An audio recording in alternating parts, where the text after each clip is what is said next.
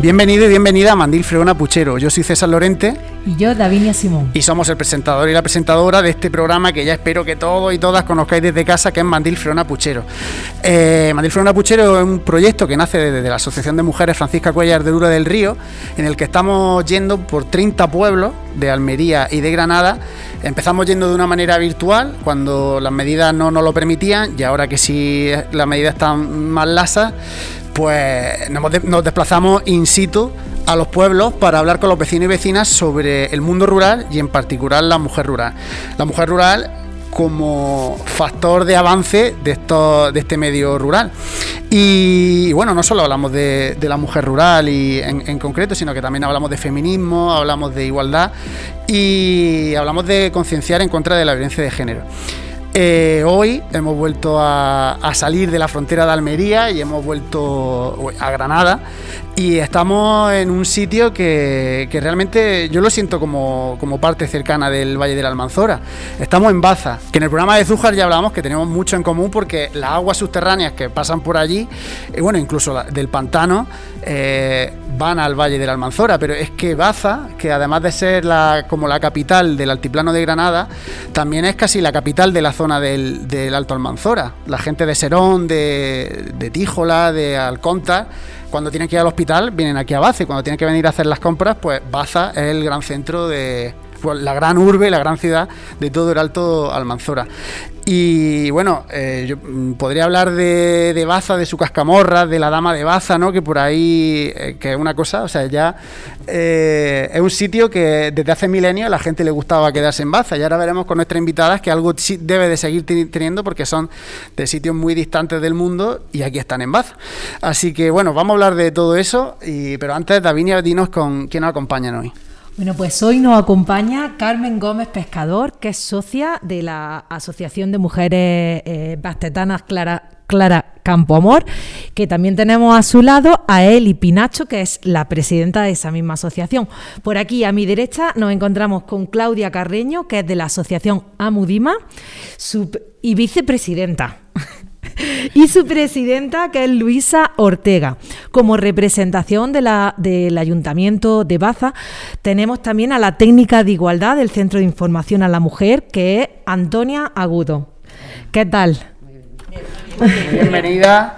Eh, bueno, eh, a ver, Antonia, ve cogiendo el micro que empiezo la, pregunta por ti. Muy bien. Eh, bueno, he mencionado ahí por encima algunas pinceladas que es lo que puede conocer la gente de eh, el cascamorra de la dama de Baza, pero bueno, Baza es mucho más que eso, ¿no? Afortunadamente, y bueno, sobre todo al principio daros la enhorabuena por la iniciativa del programa, que es magnífica, ¿vale? Eh, y tenemos que continuar con este tipo de actividades tejiendo redes, porque efectivamente estamos muy cerca geográficamente, compartimos muchísimas cosas de todo tipo, tanto no solo ya del aspecto económico como tú has dicho, sino desde el aspecto humano y histórico, porque era, eh, existe una sola comarca donde nos hemos nutrido con un feedback mutuo, es decir, que se entiende siempre así, porque somos del territorio.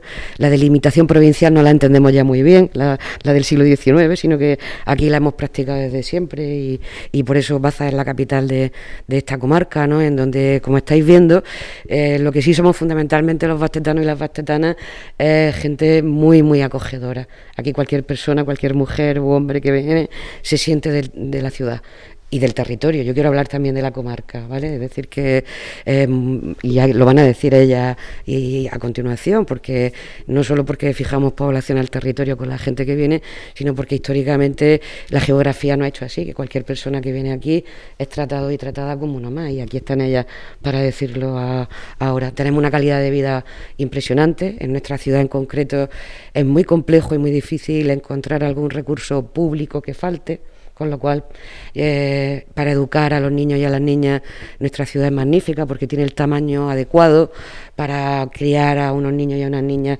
con, todas las, con todos los equipamientos que puedan hacerle necesarios, desde lo público además, que en las grandes ciudades eso es muy dificultoso.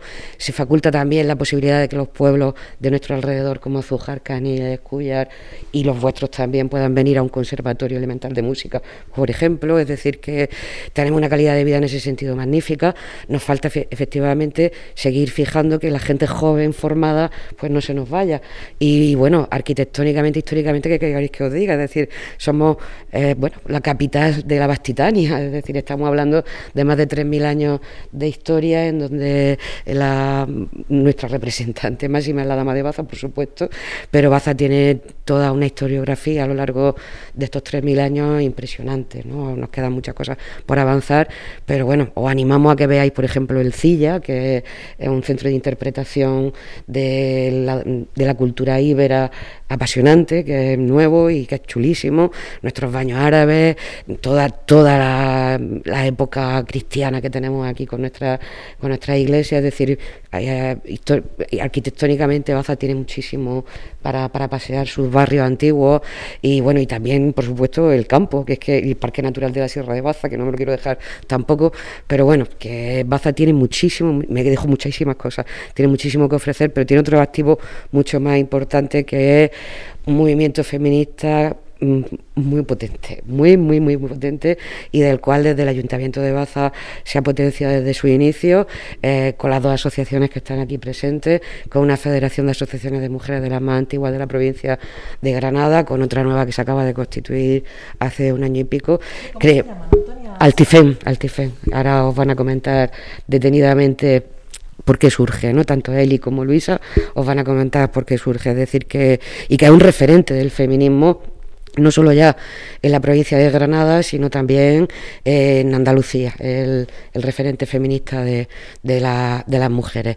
Y en ese sentido nos queda mucho por avanzar, pero sí que podemos estar desde lo público, desde el Ayuntamiento de Baza, desde el que se constituyó el Centro Municipal de Información a la Mujer, que es de los más antiguos de la provincia, allá ya por el año 91, pues avanzando en las políticas de igualdad para que seamos hombres y mujeres un poquito más felices, que es de lo que se trata. Pues sí, también me gustaría agregar, Antonia, que mira, yo estudié aquí en la UNED y, fíjate, es que tenías razón. Por ejemplo, también la podríamos tener en Huerca pero yo decidí venirme a Baza, que pertenecía a otra provincia. Y además eh, fue una experiencia maravillosa. Y luego una cosa que tengo, tengo ya grandes amigas aquí, una de ellas que es Lorena, Lorena Carrasco, no sé si la conocéis, eh, siempre me decía, pero de Baza no te puedes fiar, porque entrábamos a las 4 de la tarde y en manguilla fina y cuando salíamos a las 8 te, congelaba. Y era algo que siempre recuerdo, digo, como, es verdad. Y luego también mm, señalar, Antonia, que la verdad... Y, mira, el, Centro de Información a la Mujer, qué edificio más bonito. Hay unos edificios aquí. Eh, increíbles, ¿eh? Uno de los colegios que vi que está dentro como de, de, de una iglesia también lo vimos. O sea, la verdad que tiene una arquitectura muy la biblioteca, eh, no la he visitado, pero la visitaré, pero sí que tienen, es verdad que tienen, eh, tenéis un montón de edificios muy bonitos, grandes, y, tenéis todo lo que cualquier ciudad eh, grande mm, pudiera querer, querer. Y por supuesto, de verdad que el movimiento asociativo es referente, porque yo lo conocía de oída y, de, pues, pues, de las cosas que vamos viendo y su impacto que tiene. Pues por eso, cuéntanos, Claudia. ¿Por qué Baza? ¿Por qué vivir en Baza? Pues mira, a mí la, mi historia de amor con Baza empezó hace pues, unos 14, 15 años, eh, por ahí más o menos, y porque yo conocí Baza porque me dijeron que era la ciudad de las autoescuelas. Yo soy mexicana, yo soy mexicana y entonces yo vivía en Almería en ese entonces y me vine a sacar todos los carnets aquí, menos el de autobús, pero el de tráiler y todo eso me lo saqué aquí. Maravilloso. Este, hago el eslogan de con Juan Mora, que es una autoescuela maravillosa, aparte de todas las demás que ya hay ahora. Y, este, y bueno, ahí empezó nuestro romance. Posteriormente, eh, hace ocho años, este, mm, decidí venirme acá. O sea, mm, me divorcié, tuve un divorcio un poquillo complicadillo, tuve dos intentos de suicidio y entonces me acordé de Baza y Baza para mí, cuando yo vine a sacarme los carnets, fue algo súper importante porque yo llegué justo cuando estaba terminando el Cascamorras. Pero yo no me enteré porque yo estaba estudiando. Entonces, este, yo vi gente, salí, vi gente pintada de negro y esto, y dije, dije, bueno, estarán festejando algo, ¿no? Pero la verdad que hasta ahí quedó. Después cuando ya me vine a vivir aquí a Baza, después de eso, este, este, la verdad que empecé a encontrar mujeres maravillosas que me hicieron creer otra vez en la mujer. Yo no confiaba en las mujeres. Una de ellas fue la primera que me abrió sus brazos fue Alicia, Alicia Holgado, una maravillosa psicóloga que fue, que es parte de Clara Campo Amor y en ese entonces era ella presidenta de, de, de la asociación. Entonces con ella empecé a trabajar, conocí también a Sole, que Sole también es fue uno de, mis pilares para recuperarme, a Sonsoles Tutosaus y a todas las chicas que conforman Antonia, todas las que conforman los servicios sociales, que entonces estaban en, otro lugarcito muy pequeñito y ahí ya se buscaban la vida como era. Entonces, este, yo aquí eh, he vuelto a nacer y lo digo con todo el orgullo y mira, me, emociono cuando lo digo. Este, mi partida de, de nacimiento es bastetana, yo hice mi nacionalidad y aquí este, y, estoy registrada como aquí como que volví a nacer aquí. Y la verdad que yo no tenía ni idea de, muchas cosas, de lo que era el empoderamiento, de lo que era el trabajo con las mujeres, ni nada de eso. Pero empecé a conocer a base, empecé a conocer a sus, a sus habitantes y como, como dice Antoni, como decía César. este, la verdad que eh, algo que yo vi que era, porque yo lo veo desde fuera, ¿no? O sea, ahora ya estoy dentro, pero lo veía desde fuera, era la calidez de la gente, la calidad de sus mujeres y la, ¿cómo te diré? Todas las cosas tan maravillosas y tan extraordinarias que hay en esta ciudad. O sea, yo ya no la catalogo como un pueblo. Y como yo vivía en otras ciudades de España, entonces, incluso en la Ciudad de México, o sea, mm, es una cantidad enorme, increíble el trabajo que hace el ayuntamiento, que hizo el, alcalde anterior y que yo creo que ahora le, ha quedado un listón bastante alto a, nuestro nuevo alcalde, pero que sin embargo siempre se han esforzado por, por dar el toque especial y, muy humano y sobre todo de atención a la población en cuanto a lo que se trata de cultura. Eh, aquí tenemos unas eh, instalaciones bellísimas, como, como la última que hemos estrenado, que es el Cine Dengra, y aparte el cine ideal, tenemos o todo lo que es Antonia de, de, los, de los baños árabes, hay muchas, muchas este, construcciones ¿no? Eh, que se están rehabilitando, se está trabajando con ellas. Y aparte de eso, pues todo lo que se hace a nivel, o sea, mm, Mariana no está, pero Mariana también fue un referente cuando yo, Mariana Palma, cuando yo llegué aquí a Basta, fue mi maestra de Zumba en esos entonces. Y la verdad que eh, es, eh, yo Mariana la conozco porque es una chica mm, súper, o sea, que te contagia su, su, alegría, está innovando, su cabeza no para, pero siempre para, para los demás, ¿no? O sea, para que todo, todo su entorno social esté bien y su entorno social abarca un montonal de gente. Entonces, eh, ahora cuando ella ya está formando parte del equipo de gobierno de, de Pedro, pues la verdad que yo vi también este, su, impresión como persona, como ser humano, de todas las actividades que se empezaron a hacer todavía aún más para jóvenes, para niños. Bueno, de hecho, participé con ella la primera vez que me decidí a, disfrazarme en una en un este cómo es el, desfile de este de, carnavales de carnaval que nos disfrazamos de abeja maya. Entonces la verdad que yo he vivido cosas súper impresionantes aquí en Baza que a mí me han empoderado en todos los aspectos y yo estoy enamorada de esta ciudad porque tiene mm, muchísimas cosas de las que a lo mejor alguna gente no, no ha tomado conciencia, pero que es, es impresionante. O sea, para mí todo esto es impresionante. Bueno, Claudia, pues mm, nada. Se nota el amor, ¿no? Sí, sí, se nota totalmente, totalmente. Vamos, a seguir, vamos a seguir por aquí, por este lado de la mesa, que también tenemos otra mexicana. ¿Qué tendrá Baza con, con México? Eli, cuéntanos tú, porque también, por eso, porque también vienes de, de ahí, del otro lado del charco, ¿por qué decidiste venirte aquí a Baza? Bueno, no es que yo haya decidido venirme a Baza, sino simplemente me enamoré de un bastetano. Ah. yo me casé con, estoy casada con un bastetano. Entonces, este, él y nuestra historia de amor eh, tiene muchos años, pero mm, él estuvo conmigo en México viviendo, estuvimos viviendo en México, pero tuvo que regresar por cuestiones personales y decidimos venirnos para acá. Bueno, yo también decidí alcanzarlo. Por eso estoy aquí, porque estoy casada con el bastetano y porque lo sigo amando. Entonces, bueno, pero mi experiencia en Baza ha sido pues muy buena, es decir, eh, a mí se me hacía al principio una ciudad muy pequeña, porque bueno, aunque la, aunque la Ciudad de México es una ciudad enorme, yo vivía en, México en una capital. Y al ser, yo estoy, también soy abogada y tenía mucho trabajo, es decir, yo siempre andaba en actividades constantemente, por eso te decía que a mí no me alcanzaba nunca el tiempo. Y efectivamente, este, al llegar aquí, me sobraba tiempo.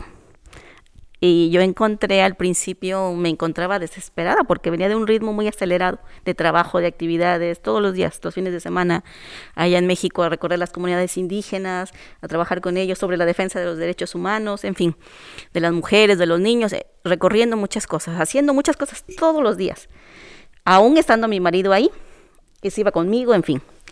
Pero cuando llegué aquí, me faltó tiempo, es decir, me sobró tiempo, perdón, me sobró tiempo y yo me sentía muy, muy triste porque no, no encontraba nada que hacer.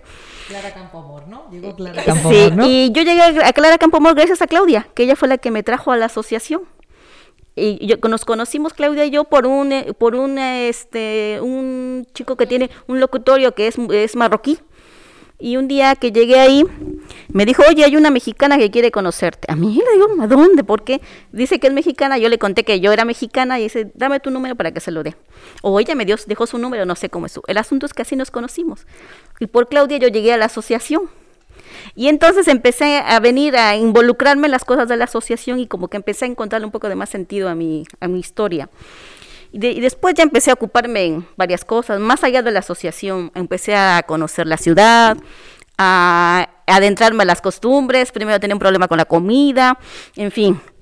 Yo, venía de, yo vengo de una ciudad donde se come muy bien, y, y, no es por presumir, pero es una de las mejores comidas del mundo. Lo, no lo digo yo, no lo digo yo, no lo digo yo, lo dice la UNESCO. ¿eh? Bueno, pues si lo dice la UNESCO, yo, si nos invitáis a una cata, a esa animamos.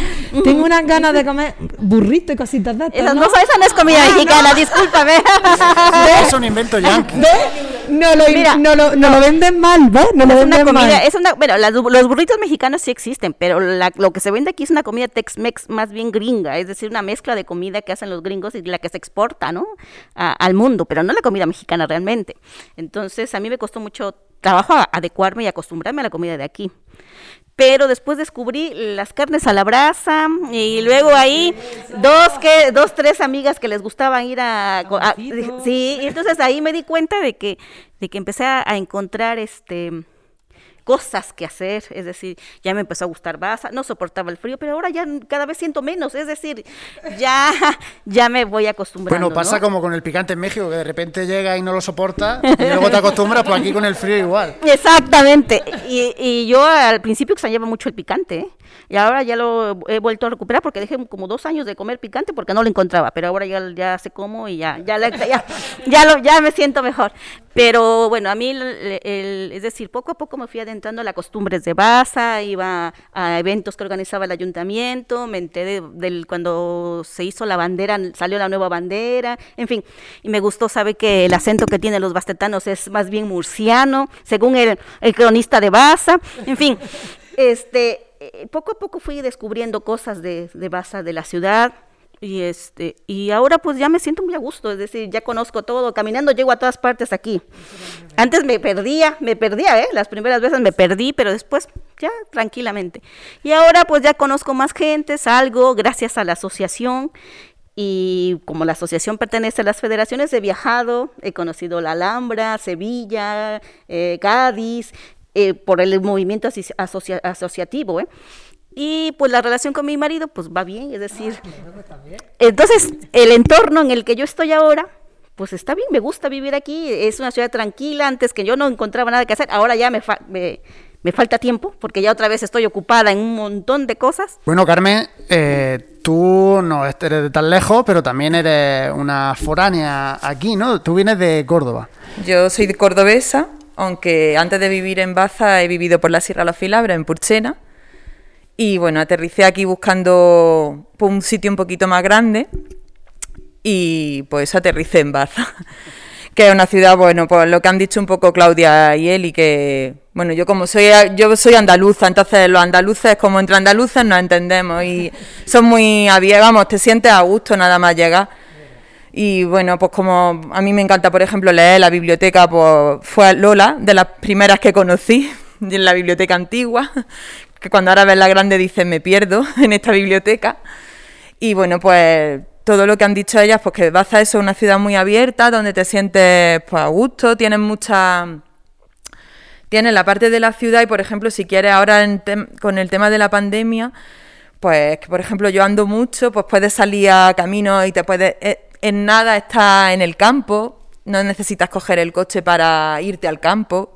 Entonces, pues, pues bueno, que se vive aquí muy a gusto. Yo llegué a la asociación Clara Campoamor a raíz de la sentencia de la manada, que recuerdo que, bueno, pues lo viví pues muy mal aquella sentencia y no era socia todavía, pero me puse en contacto, no me acuerdo bien si fue con Eli, que, iba a hacer la asociación, que había que leer un manifiesto, que había que salir a la calle ese día. Y la verdad que estuvo muy bien porque en muy poco tiempo nos organizamos. Bueno, también muchísimas gracias a Mariana que nos cedió el altavoz, en fin. Y a raíz de eso empecé a...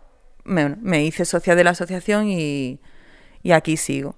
Ahora con el círculo de lectura feminista que tenemos estoy muy enganchada porque bueno, también gracias a Dulce, a nuestra monitor tutora del taller, que ya la habéis conocido en Zuja, y pues, pues bueno, pues se está muy bien aquí en Baza. Bueno, pues tenemos aquí a Luisa, que es un poco más oriunda de aquí de la zona, pero bueno, lleva 24 años, ¿no? Aquí.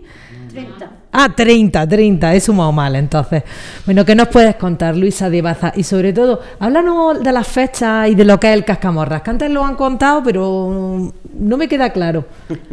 De la fecha del cascamorra. Sí, cascamorra. ¿Y qué es el cascamorra? Porque eso podemos animar a la gente a que venga a visitarlo. Bueno, eso Antonio lo haría mejor, pero bueno, ya te digo que el cascamorra se celebra el día 6 de septiembre bueno, pues los fatetanos y los que llevamos aquí mucho tiempo es, vamos, fenomenal. Y es pues un, como una riña, ¿no? Entre, si no es así, hay Antonia que me corrija, entre Guadí y Baza, porque parece que la Virgen se encontró en el límite de, de Guadí y Baza. Sí, ¿no? Y entonces pues se pelean por la Virgen, ¿no? Y cuando, como la Virgen está aquí permanente en Baza, por los 6 de septiembre, viene el cascamorra para llevársela y entonces los batetanos se lo impiden. Y la tradición es que si el día y el año que llegue es a la iglesia de la Merced, si está pintado, se podrá llevar a la Virgen. Pero como nunca llega, pues la Virgen no se la lleva nunca. Así que. Bueno, Luisa, pues ya que nos has contado y nos has hablado del cascamorra, eh, presidenta, de asociación. Cuéntanos, esa asociación. Bueno, pues esta asociación se fundó en 1996. Aquí tenemos a la promotora. Nosotros éramos un grupo de, mujeres que nos juntábamos, hablábamos de nuestras inquietudes, ¿no? De que, porque en aquellos años, pues la mujer todavía estaba metida en la casa. Mm, para salir había que darle explicaciones al marido, de dónde vamos, qué hacemos y todo eso. Y, entonces ella, que ya estaba en el centro de la mujer, pues dice, ¿por qué no fundáis una asociación de mujeres y lucháis por, por todos esos derechos de la igualdad, en contra de la violencia y todo eso? Y dimos, pues bueno, pues dinos qué tenemos que hacer y, lo hacemos y así fue. Nos, constituimos en ese año, en, en noviembre, fue cuando nos vinieron ya todos los papeles aprobados y a partir de ahí, pues ahí estamos en la lucha. Las mujeres se fueron apuntando a la asociación y, saliendo un poco de, de, nuestra, de nuestra casa y hemos hecho pues, muchas actividades. Hemos tenido coro rociero, hemos hecho viajes culturales, eh, después nos asociamos con una federación que formamos de toda la comarca de, de Baza y Huesca. Y, bueno, y actividades, pues ya te digo, muchos talleres, muchas... ¿Eres tú la culpable de esa Frida Kahlo que ha corrido España? ¿De? del mural de, la Plaza Mayor de la de tejido. De eh, ah. esa imagen de Frida. Ah, no, no formamos, no formamos parte de Carmen bueno, ¿no? Eso es. yo es que estaba un poco aburrida cuando llegué, aunque tenía dos niños pequeños. Y soy un poco culo inquieto porque en Purchena monté también un club de lectura juvenil y decidí montar aquí un, pues, un, grupo de mujeres que hiciéramos crochet en la vía en la vía pública. En Córdoba yo tenía amigas que ya, lo, que ya hacían eso, que se sentaban a tejer. A veces se decoraban espacios públicos y otras veces era para ellas, juntarse lo que antiguamente hacían pues nuestras abuelas o bisabuelas en la puerta de la calle o en sus casas. Y, se y creé un grupo de tejedoras que hemos hecho varias intervenciones. Y la última, lo que pasa es que yo ya en la última pude participar muy poquito, se hizo la Frida Kahlo.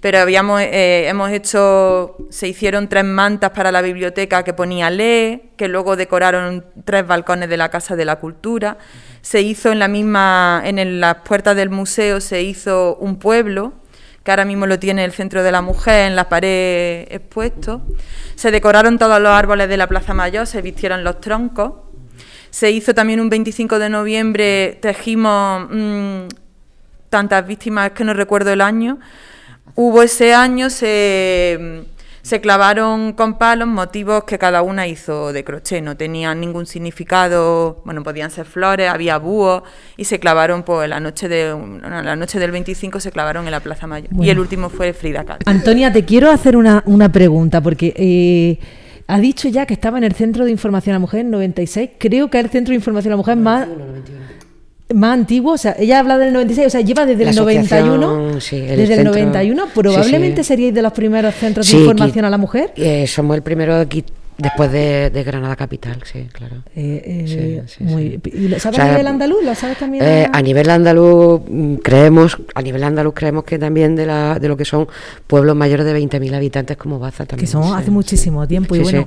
Es que desde el principio, en fin, desde la constitución de los ayuntamientos democráticos, pues se, se creyó mucho en las políticas de igualdad y en concreto en el tema de la política de igualdad entre mujeres y hombres, es decir, la discriminación y la acción positiva y en el Ayuntamiento de Baza desde entonces se ha puesto con los convenios de colaboración con el que acaba de nacer el Instituto Andaluz de la Mujer, porque los centros de información a la mujer son financiados a partes iguales por los ayuntamientos y por la Junta de Andalucía a través del Instituto Andaluz de la Mujer. Y aquí se ha puesto desde el principio por ese modelo en el momento en el que lo potencia el Instituto Andaluz de la Mujer. Y todos los ayuntamientos con todos los alcaldes que ha habido después eh, desde Diego Hurtado hasta ahora Pedro Fernández que se nos ha ido y Manuel Gavilán que acaba de tomar posición hace apenas cuatro o cinco días pues han apostado siempre absolutamente siempre de cualquier signo político y en esto sí quiero decirlo también, en nombre de Mariana Palma, que especialmente hoy no puede estar aquí con nosotros y con nosotras, pero que habéis visto que ha salido en los nombres de todas, ¿no? Porque es una persona, aparte de responsable política pública como concejala que lleva el área, pues es una persona muy implicada también en la sociedad bastetana y han apostado por las políticas públicas de igualar a las hombres y mujeres bastetanos eh, en todos los sentidos. Y, con todos los recursos económicos que el Ayuntamiento de Baza pone a su alcance, que no es poco, además del personal que estamos, mi compañera Juan y Maestra, asesora jurídica, eh, todos los compañeros y compañeras de servicios sociales, pero y con los recursos económicos que tiene el Ayuntamiento de Baza, no solo el 8 de marzo que acabamos de pasar, o el 25 de noviembre, sino durante todo el año. Aquí el lema nuestro, que lo saben ellas, porque además trabajamos mucho continuamente, nos hemos reinventado con la pandemia, que ahora hablaremos de eso, no todos y todas nos hemos reinventado pero que no paramos, porque el lema nuestro, el lema de Mariana Palma desde que está es que todos los días son 8 de marzo.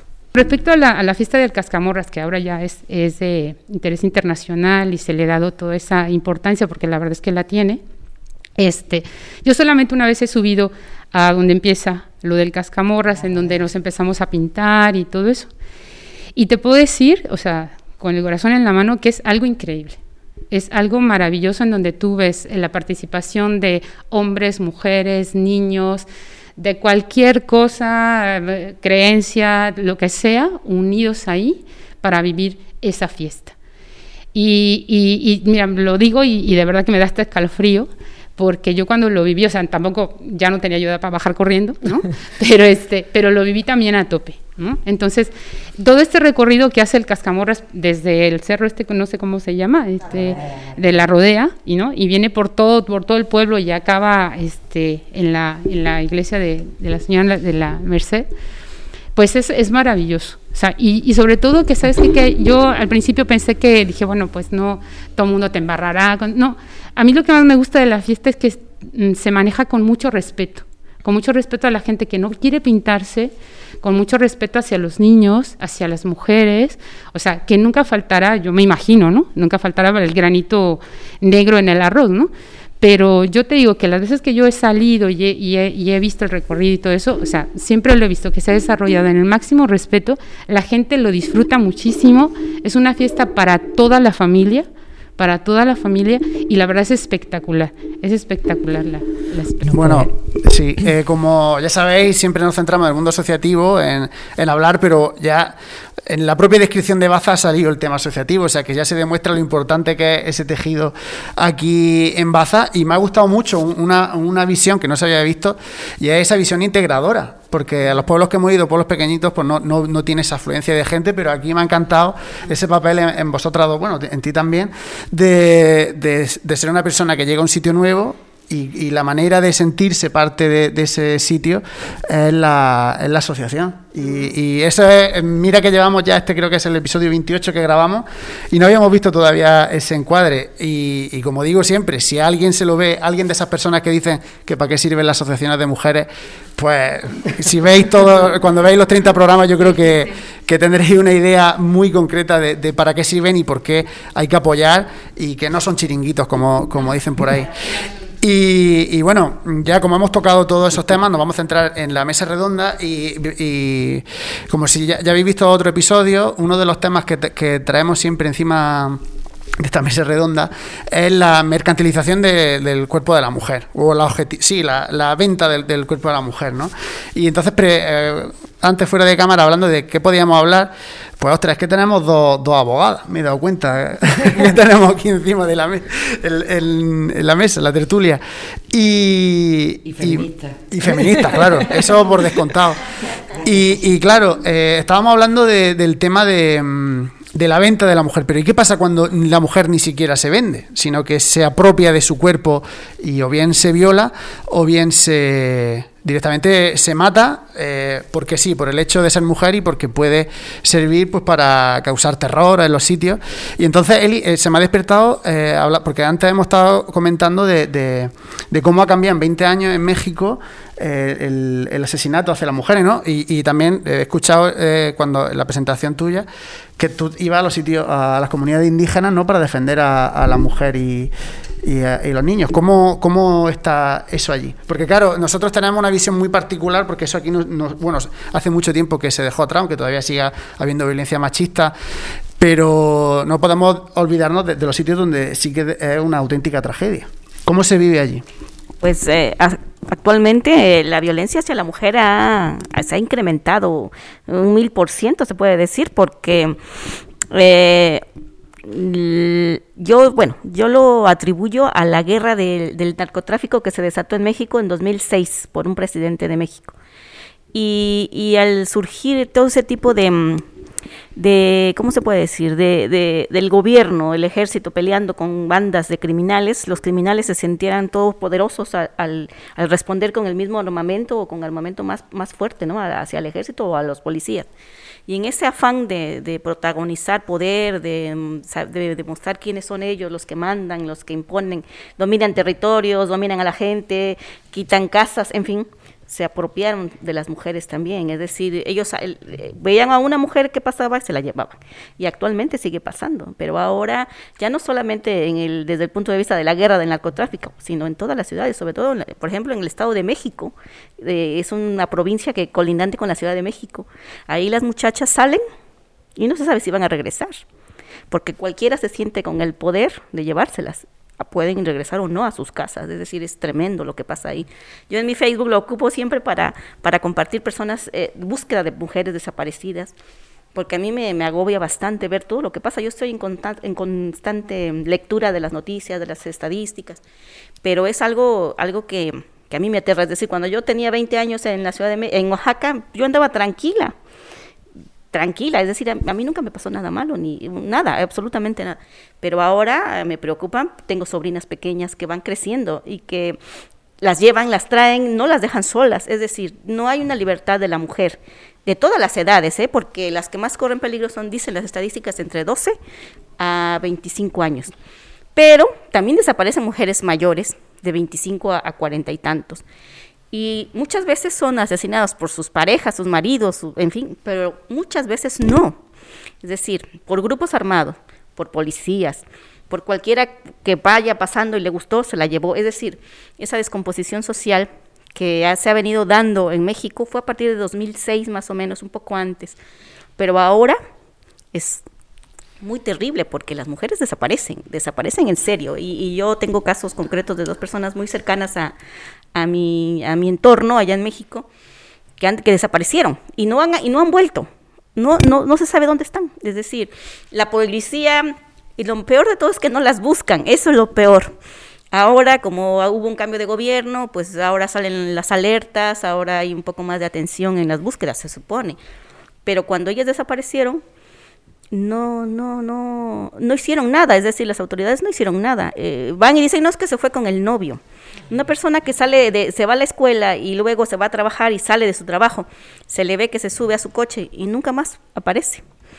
Solamente aparece el coche, pero es decir, esa es una, una, descomposición que yo he visto a partir de esta guerra del narcotráfico y que en las comunidades indígenas ha empezado a darse ahora, porque ahora empiezan a desaparecer las chicas de las comunidades indígenas. Antes no desaparecían, pero ahora sí porque los grupos de estos criminales han llegado ya a las comunidades indígenas. Antes estaban libres, pero ahora ya llegaron. Y es un problema que hay que, que, hay que denunciar a nivel mundial porque... Y actualmente la desaparición de las muchachas, de las niñas indígenas, es precisamente para la trata, la trata de personas, porque hay una provincia en México muy focalizada en la trata de personas, donde se crean hombres que se llaman en términos coloquiales en México padrotes, ¿no? O, cinturitas, es decir, son como les dicen, como les llaman aquí a los que controlan a las mujeres, proxenetas. Es decir, ahí las familias crían a sus hijos o varones para constituir mujeres. Pero eso no es de, no es algo que se diga, bueno, yo solito voy y luego, no, es los, las suegras. Se supone que son las suegras las que controlan a las muchachas, las que exigen la cuenta, las que si no sirven para trabajar, las golpean. Búscate otra. Y así es como está, así es como trabaja. Y no sé por qué todavía hasta el momento las autoridades conocen ese funcionamiento de este tipo de organismos, de organizaciones criminales, y hasta el momento no han podido parar con ellas. ¿eh? Y hay muchas chicas, he visto los testimonios de chicas que han, que han eh, ¿cómo puedo decir? Que han escapado y han contado sus experiencias. Cómo les ha ido, los abortos, las golpizas, los maltratos, en fin. Pero a pesar de todas esas denuncias, no ha habido un, un, gobierno que sea suficientemente capaz de acabar con eso, de detenerlos, de, no sé, son conocidos. Es decir, el, pueblo es conocido, la ciudad es conocida, la gente son, los, son conocidos, se sabe quiénes son pero no se hace nada en contra de ellos. Y siguen, y siguen, y siguen. Habría que ver, habría que ver los intereses. Demasiados. y entonces, como, como bien dijo Antonia, es un problema estructural que venimos atrás, eh, nosotros eh, arrastrando de hace muchos años. Y luego, sobre todo, la influencia de Estados Unidos sobre, sobre México. Es decir, eh, los, los, ciudadanos estadounidenses van a México a drogarse, a, a, a los, a los antros de vicio y también hay asesinos seriales que entran ahí. Por ejemplo, en el caso de la ciudad Juárez hablaban de, de, asesinos seriales estadounidenses que llegaban a matar a las mujeres. Había muchas líneas de investigación. Y del F, hasta el FBI dijo que había dos o tres asesinos seriales que iban a matar a Ciudad Juárez.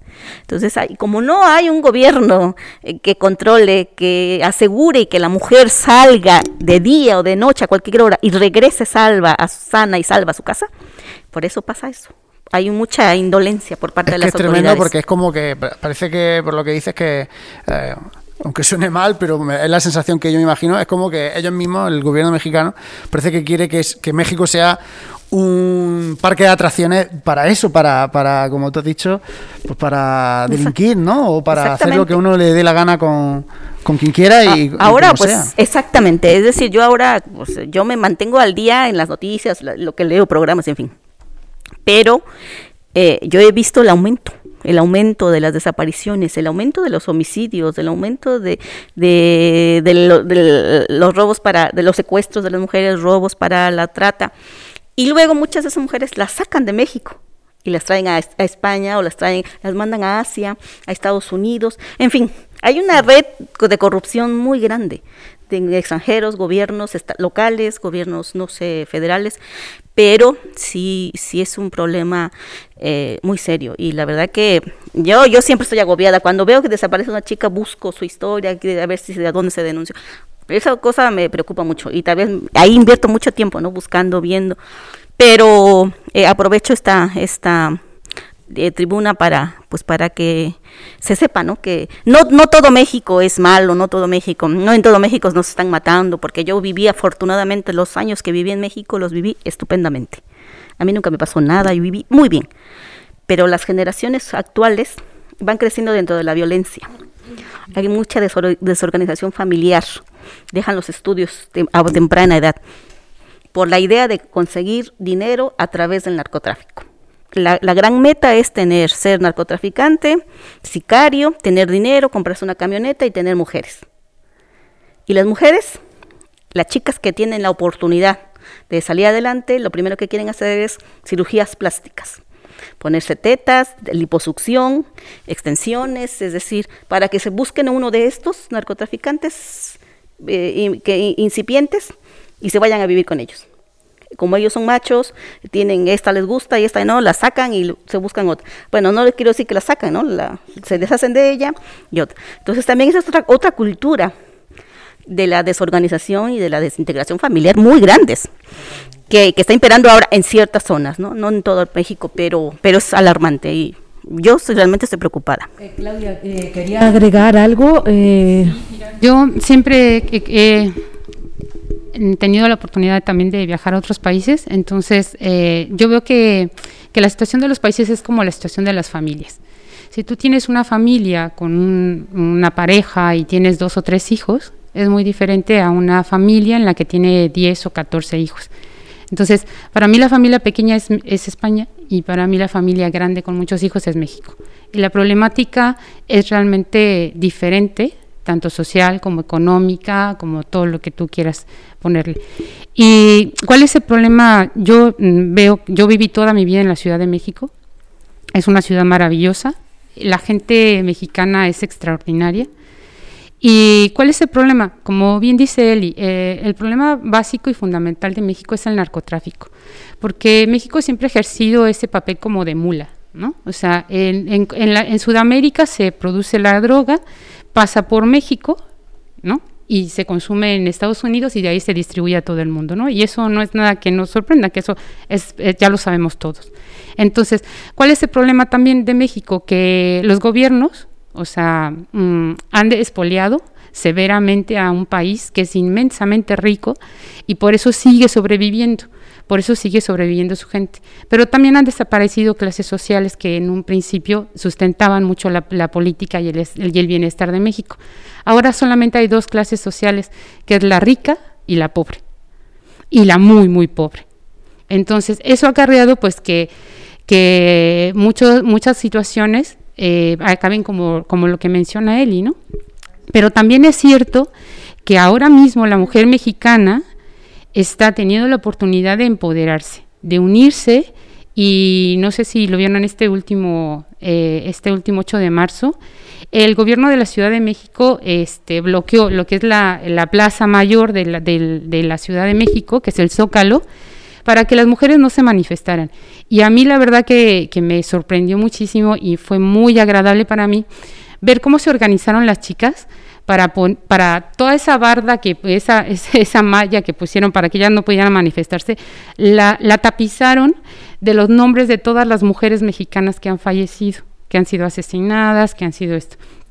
Y entonces este, yo tengo contacto con mis familiares, todos son de ahí, y, este, y, veo el cambio en, el hombre, en el hombre mexicano, no en su generalidad, porque otro, otro problema que tiene la sociedad mexicana es que la misma mujer es muy machista, la misma mujer. Entonces, si empezamos desde ahí, pues e, es un cambio más importante. Igual aquí, ¿no? Yo también, por ejemplo, mm, percibo aquí que también el problema de, a veces de muchas mujeres somos otras mujeres. ¿no? Ahora ya con el tema de la sororidad y todo eso estamos como que cambiando un poquito el enfoque. ¿Y cuál es en México ahora lo que se está haciendo? Es que la mujer está participando y la mujer está haciendo sus manifestaciones, está alzando su voz por las que ya no la tienen. y, y, la, y, la, misma sociedad las critica, las enjuicia, o sea, tengo un sobrino ahí que está a cargo de una asociación de mujeres y de hombres que están participando, y decía, cuando yo leí esto de algunas mujeres que dicen, a mí el feminismo no me representa, ¿no? Y entonces él puso una cosa que dice, pues cuando, cuando tú vayas a votar, cuando tú vayas por la calle a comprar, cuando tú te puedas divorciar, cuando tú puedas alzar tu voz y, dar tu opinión libremente, entonces vas a entender hasta dónde te representa el feminismo. Porque el feminismo no es, este, no es agredir al hombre, el feminismo es una, para mí, y, me doy cuenta que eso va siendo para, para México, un movimiento social, un movimiento social que involucra y que depende de, las dos, de los dos géneros. Bueno, ahí Claudia, no hace falta que nos vayamos a México, podemos traspolarlo. Sí, sí, sí, aquí, aquí. por eso te, por eso te lo digo, ¿no? Y, y, qué fue lo que hicieron las chicas ahora? Pues están alzando su voz por las que ya no lo tienen. Y le están dando a entender a la sociedad que el, que, que, el hecho, por ejemplo, ellas fueron muy criticadas por pintar eh, al ángel de la independencia o algunas cosas ahí, ¿no? En las paredes y todo eso. Y entonces mucha gente las criticaba. Y entonces, entonces se planteó que, que eso sí era malo, ¿no? O sea, que ellas pintaran, que ellas eh, expusieran sus cuerpos para, para ver toda la violencia que se está viviendo, pero no estaba mal el número de asesinadas, el número de muertas. Es una paradoja. Esa es una paradoja que, que, que, cuando ya tú lo piensas dices, joder, es que, o sea, ¿cómo va a estar más mal que me pinten una pared cuando ellas están queriendo expresar todo lo que sienten y todo lo que han callado durante muchísimos años, nuestras abuelas, nuestras madres, desde, te puedo hablar desde el tiempo de la Revolución Mexicana y todavía más atrás, ¿no? Entonces, yo creo que lo importante ahora en México es que la mujer mexicana se está empoderando lo que la dejan y lo que pueden.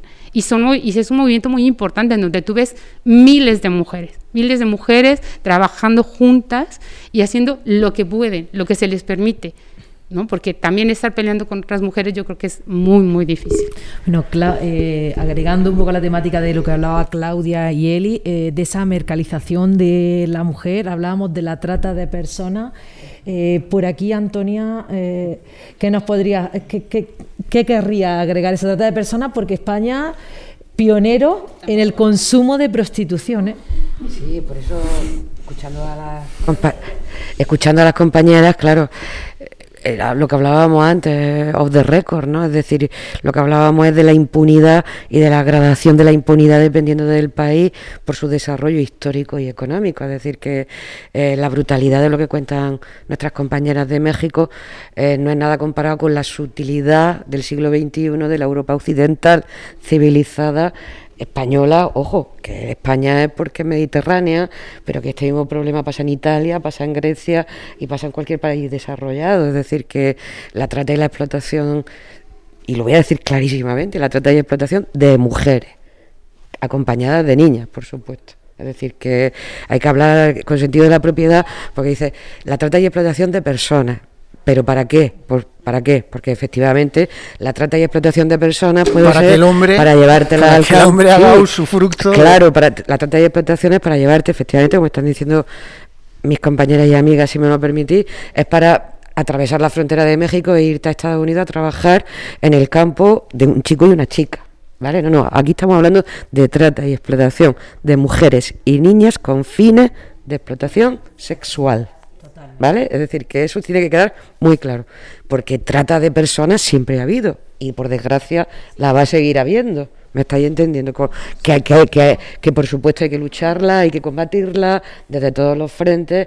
Lo de los feminicidios de México no tiene nombre, pero claro, si lo comparas también con la situación de una eh, eh, de un estado como el nuestro, donde, donde se supone que todo ese tipo de cosas no existen, de muertes físicas, sí de violencia de género, pero no de feminicidio en sentido estricto de desapariciones. Son casos puntuales y ya habéis visto cómo se tratan en los medios de comunicación y tal. No, no, aquí hablamos de trata de mujeres y niñas con fines de explotación sexual. Y ese sí que es un problema gordo y lo tenemos. Eh, los recursos públicos que está habiendo ya no, durante la pandemia, sino antes, durante y después, van a continuar eh, incidiendo en ese tema, porque va a más, no va a menos. Es decir, existe un consumo, como muy bien decía o de récord antes César, existe un consumo cada vez más brutal, más refinado, con la utilización de los medios de las nuevas tecnologías de Internet, ¿vale? Es decir, con todo lo que Internet provee, más refinado del uso de la pornografía. Antonia, refinado y embellecido. Totalmente, Porque yo claro. muchas veces cuando veo programas de televisión de que saca una universitaria que para estudiar tiene que prostituirse y lo venden como si eso fuese algo normal, digo, es que eso, eso no se debería de emitir en una televisión porque, eh, porque que, eh, eso. Evidentemente en una televisión pública no, porque una televisión pública tiene que tener un código deontológico, por- eh, más que nada por una cuestión, y lo digo así de claro, como ciudadana, porque la pagamos todos y todas, y entonces queremos todos y todas un trato eh, al menos equilibrado e igualitario que es feminista, eso está claro. Y en las televisiones privadas ya ni os cuento, efectivamente. Es decir, claro que, como estamos hablando aquí, se, se vende subrepticiamente que, como, que es un tema de libertad de la mujer. No, no, perdona. Nadie elige voluntariamente prostituirse, claro, ni nadie está empoderado, es decir, que, es decir, claro, porque está todo relacionado con la cosificación de la mujer, es decir, somos, seguimos siendo un objeto, seguimos siendo un objeto. Y para la gente joven, que es lo que más nos preocupa a lo mejor a nosotras que estamos hoy aquí, y no quiero yo extenderme más, porque sé que vosotras coincidís conmigo, coincidimos también todos, hay contra eso hay que combatir, claro que sí, hay que combatir desde lo público y ojo, y también desde lo privado. Porque claro, es decir, no, no, hay una libertad que puede ejercer, que es lo que se está hablando ahora, ¿no? La, la mujer- las mujeres que ejerzan libremente y que se regule la profesión. Perdona, perdona, perdona. ¿Cómo que la profesión? El alquilar un cuerpo para el placer sexual de un hombre, ¿eso es una profesión? Así de claro lo planteo. Y yo creo que, cual- que planteado así, no hay ningún ser humano que diga que eso se tenga que regular. Ninguno. Ninguno. Ni ninguna. ¿Vale? Ni ninguna. Porque estamos hablando de la explotación de un cuerpo. Absolutamente Ya por el lo, lo por el tema hablamos, de lo hablamos en un capítulo, en el primer capítulo, de hecho, que hablamos de, de la prostitución. Y, y lo comentaste tú, David, y luego yo puse la noticia, incluso, de, claro, lo regula, eh, está regularizado y, y- y pasó en Alemania que puede ser que te llamen como de oferta de empleo para ser prostituta. Como, eh, o sea, el- la, mm, como la, la oferta de, desempleo, bueno, tú estás en la lista de desempleo, pues mira, pues hay una vacante para ser prostituta. Ah, pues no me interesa. Pues por supuesto que no me interesa, pero eso es lo que estamos hablando. O sea, a lo mejor es que si, si vemos eh, esta problemática desde otra perspectiva, que no es la perspectiva eh, que de- de- desde milenios de, de la prostitución, si le, si le cambiamos y ponemos otro enfoque, bueno, que, que quieres regularizarte, pues bueno, pues entonces a lo mejor a tu hija la pueden llamar si está en el paro para que sea prostituta. Sí, es que, es que a veces ponemos Es que- el ojo como que eso no nos percibe a nosotros, o sea, la prostitución. Hablamos de esas prostitutas de allí, que no las conozco, y, y que, pues claro, hay que ahora a la muchacha darle seguridad social y regularlo, pero claro, pero si eso se regulariza, esa prostituta es aquella de la esquina, pero también soy yo. Pero luego también, además, coincidiendo con vosotros, y es cuestión de cambiar siempre la perspectiva. Cuando hablaba antes Claudia, eh, todas las compañeras, él, eh, él y, y Carmen, Luisa, nosotros y nosotras, cuando estamos hablando de la concepción de la percepción del feminismo, que lo tenemos muy claro además, es decir, que por la subjeti- la gente lo interpreta de una manera negativa, es, de- es cambiar de posición, es decir, en todo momento estamos hablando, fijaros, de que la culpabilización de la prostitución es de las mujeres porque o se ven presionadas por el tema económico o porque quieren hacerlo porque les da la gana y entonces la reflexión es, no, no, vamos a regularizarla entonces porque somos una sociedad eh, Moderna. occidental, moderna, vamos a regularizarla su seguridad social. Perdona, perdona, pero ¿y de los señores y los chicos que están buscando eso? Es que no hablamos de eso. Vamos a hablar no de las prostituidas, vamos a hablar de los prostituyentes. Pues yo recogiendo lo último que ha dicho Antonia sobre la prostitución, me gustaría poner el foco mm, no en las prostitutas, sino el que el que consume, que es el hombre. Mm, incluso cuando se hacen las manifestaciones por el 25N o por violencia de género, pues estaría muy bien que empezáramos a cambiar el foco y centrarlo en no en la víctima, que por desgracia pues ya no existe, sino en el que ha producido esa víctima, que es el asesino o el maltratador. Entonces, pues era eso, recoger el testigo de Antonia de cuando se estaba hablando de la prostitución, que, dejemos de enfocarlo en las prostitutas. Existen prostitutas porque hay quien, quien consume, que son los hombres que van a los prostíbulos. Claro, es que lo que decía Antonia, eh, lo tratamos en ese primer programa, que si queréis eh, verlo. Además fue un... eh, aquí estamos todos muy de acuerdo, pero en ese primer programa había otra, otra visión de la prostitución y, bueno, de gente que había trabajado con prostitutas y... Bueno, no, no había trabajado, pero bueno, sí conocía el, tema y lo defendían un poco desde esa visión de, la libertad. Bueno, y está interesante conocer todas las, todas las visiones, pero yo ahí mencionaba que es que eh, siempre parece que ponemos el foco en, en, el, en el lado que, no es. Y, es que eso, ¿por qué, eh, ¿por qué existen hombres que piensan que por tener dinero, por 30 euros, pueden tener una mujer para que le haga una felación? O por menos. O sea, es que el problema está ahí, en esa libertad, en esa libertad y superioridad de esa persona que, que ostras, pues si, si yo tengo dinero, pues claro que puedo permitírmelo.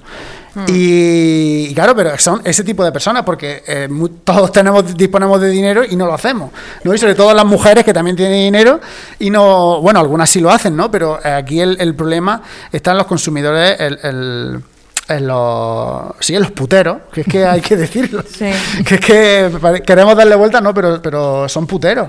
Y, y claro, o sea que a lo mejor ya una vez que tenemos asimilado, ya el feminismo va asimilando ciertas cosas, pues a lo mejor mm, las instituciones también tienen que cambiar el foco. Y no sé de- además, de, qué además una culpabilizar o, bueno, creo que es un tipo de violencia. Y es una violencia, lo que pasa que la hemos disfrazado, se ha disfrazado en la sociedad. No se ve como violencia, pero vamos, que nos sorprende la esclavitud y ¿qué estamos hablando de la prostitución?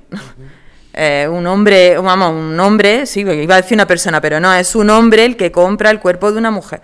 De otra forma, es una, eso es una esclavitud también. Nos sorprende la esclavitud de los negros y que estamos, aquí que estamos tratando, lo mismo. Entonces, lo que pasa es que lo disfrazamos en la sociedad moderna, pues como ha dicho antes, me parece que Davinia, lo embellecemos todo para ser muy moderno. Pues no, no hay que embellecerlo tanto, hay que ponerle su nombre.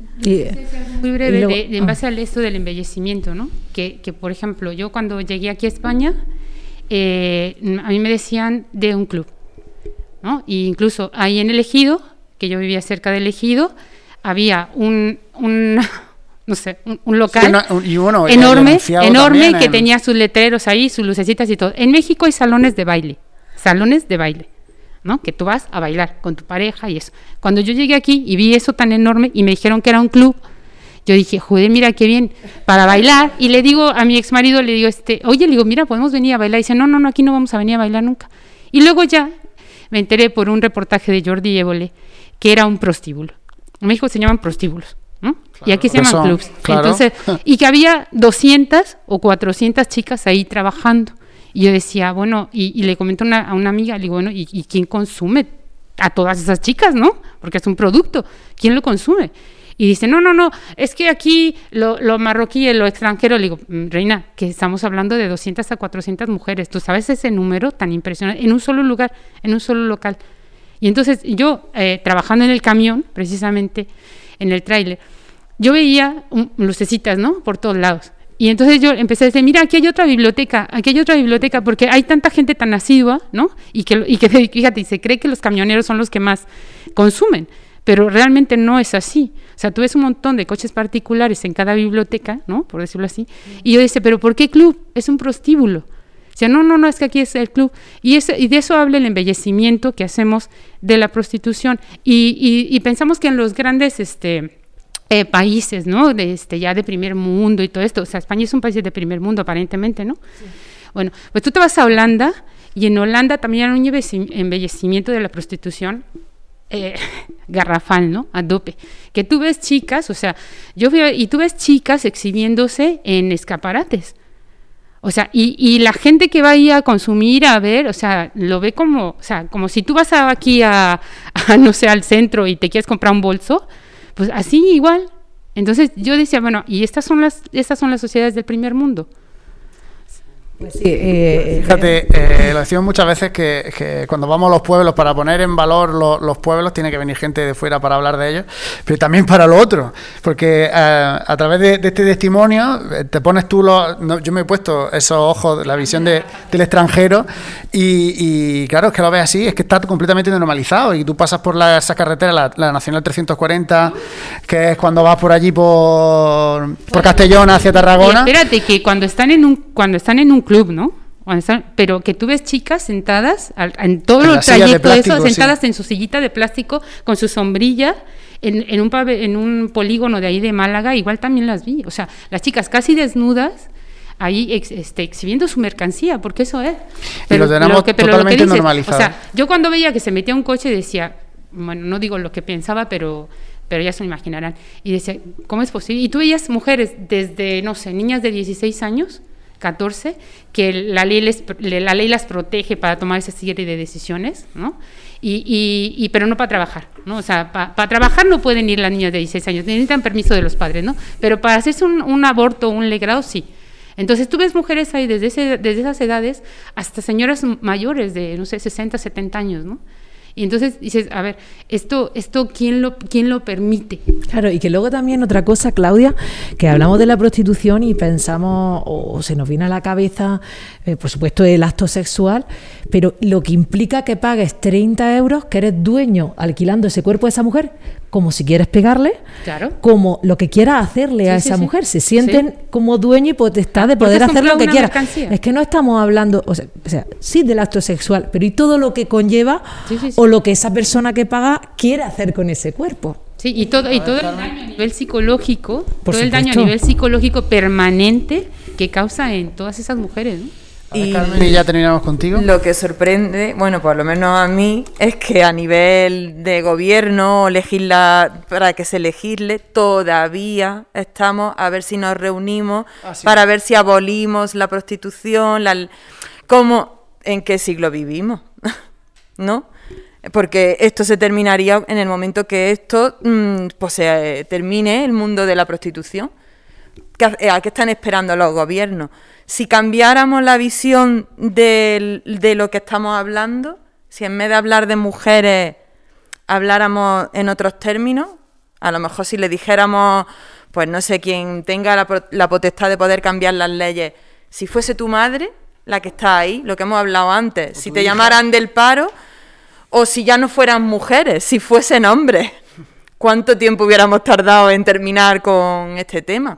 Entonces, es lo que a mí me, asombra, que esto se podría cambiar no a nivel de, a nivel de leyes. Vamos a abolir con este tema, a terminarlo, porque es, por lo que hemos dicho antes, eh, un abuso de poder, en este caso económico, y una forma de explotación de un cuerpo. Es que es pues sangrante. Vale, perfecto, eh, ah, voy a hacer un pequeño comentario. Ayer precisamente estuve viendo una entrevista que le hicieron a, una chica que se ejerce la prostitución, a su abogado y a otra abogada. Eh, ella ganó el Tribunal Constitucional de España, le concedió un, su petición. Ella pidió que se le reconociera eh, como trabajadora de un club, de un, de un prostíbulo pero no por el hecho de la prostitución, porque obviamente en España la prostitución es ilegal, sino por el hecho del alterne. Es legal. Es, es legal, ese es el problema que tenemos. Por eso no, es, elegirla y eso, claro, eso es lo que busca. Claro, legal. Pero sí el Tribunal Constitucional le concedió el derecho a la chica que ejerce la prostitución por las copas que toma. Eh, es decir, ahí le dijo que había relación laboral entre ella y el dueño del prostíbulo, porque ella estaba ahí para consumir alcohol y hacía que el cliente consumiera alcohol. Y entonces el porcentaje de ese alcohol que ella consume con el hombre y del porcentaje que consume el hombre le corresponde una parte a ella y una parte al dueño del club. Y entonces... Y, yo me quedé sorprendida y entonces le preguntan a ella que si ejercía la prostitución y dijo, dijo que sí, que la ejerce. Que aparte de, de beber alcohol ahí con las personas que van, con los hombres que van a consumir ahí, este ella va ahí, el mismo prostíbulo les alquila la habitación y le cobran a ella. Pero que eso el constitucional no lo toma en cuenta porque la prostitución es ilegal en México, digo en España, es alegal, como dicen aquí. Pero lo, lo de las bebidas, sí, era, era su derecho y se le reconoció como trabajadora de ese prostíbulo. Claro, pero es que no tenemos ni que irnos a la prostitución. Eh, hasta no hace mucho veíamos carteles en, los pubs y en las discotecas en los que se decía eh, hombre 6 euros, mujer gratis. O sea, la entrada de la mujer gratis, ¿qué es lo que está ahí promocionando? Estás promocionando, eh, o sea, que no tenemos que irnos a la prostitución, que también y hay que acabar con, ello, pero es que son esos, pequeños matices que están ahí, que comentaba Antonia, y que, y que lo tenemos pues, en, en todos lados. Yo ayer precisamente, mm, bueno, sigo una no me acuerdo del nombre porque ahí me falla la memoria, una feminista por internet, y ponía de publicidad el libro de un fotógrafo muy conocido que se daba publicidad con sus fotos porque se ve cómo pasea una chica por la calle y se le levanta la falda y se le ve el culo. Entonces no tenía otra manera de, él darse promoción que era con esas imágenes. Entonces, volvemos a lo mismo, es que... Mm, utilizar el cuerpo de la mujer. Sí, es lo, que, lo que decíamos en la mesa, ¿no? La mercantilización del cuerpo de la mujer ah. en toda su y que lo vemos mm, como algo normal. Si yo esa imagen me la, incluso a mí, si a mí esa imagen me la presenta sin ese comentario, a lo mejor no me llego a plantear está utilizando el cuerpo de la mujer. Es que no lo han metido ahí tan en los genes que es muy difícil. Lo que está claro es que hay que cambiar la perspectiva con la que se miran las cosas y mm. salir ¿no? desde, y verlo desde fuera de eso que tenemos tan asimilado, que es la publicidad comercial o la publicidad de, una discoteca, y dar un paso atrás y decir, vamos, espérate, a ver si esto está impregnado de machismo y nosotros como estamos dentro y formamos, es que eh, aunque yo diga que soy feminista, sé que también soy machista porque me he criado, dice eh, Miguel Lorente, que lo, citamos siempre aquí, es como cuando tú dices, em, no, yo es que soy andaluz, no, pero eres español porque has nacido en España. O sea, es que no te queda otra, tú puedes, te puedes sentir luego más de otro sitio, pero eh, tú eres español porque has nacido en España, pues tú eres machista porque has nacido en una sociedad machista, entonces tenemos que luchar por por, acabar con eso. Y todos y todas tenemos que hacerlo. Y, tenemos que aprender, como dicen, la gafa, hay que ponerse la gafas moradas, pero ahora me voy a incorporar yo que también hay que dar un paso atrás. O sea, cuando tengo una cosa, ponerse la gafa y darse un paso atrás y mirar con perspectiva, con las gafas puestas también, las gafas moradas. Yo, brevemente, eh, precisamente ese es el trabajo de las asociaciones, porque aquí las mujeres hemos aprendido porque no sabíamos, nos fue, aquí nos tuvimos que poner las gafas moradas. Hemos aprendido a reconocer inmediatamente cuando existe eh, violencia, machismo, eh, utilización de la mujer, gracias a los talleres, trabajos de las asociaciones y las federaciones de mujeres, que vamos avanzando y vamos aprendiendo. Y poco a poco mm, queremos eh, que los demás vayan aprendiendo. Es decir, si nosotros vamos cambiando, tenemos que lograr un cambio más adelante. Por eso el movimiento asociativo aquí, precisamente en base, es fundamental. Yo aquí he aprendido muchísimo y yo creo que Carmen Mari, todas las que estamos aquí, ese es, ese es uno de los principales este, objetivos de las asociaciones, enseñar a la mujer, eh, aprender, reconocer y no permitir que sigan pasando cosas en contra de nosotras. Y bueno, seguimos con la reivindicación y con la gafa moradas porque continuamos con nuestro programa en la sección Ni una más.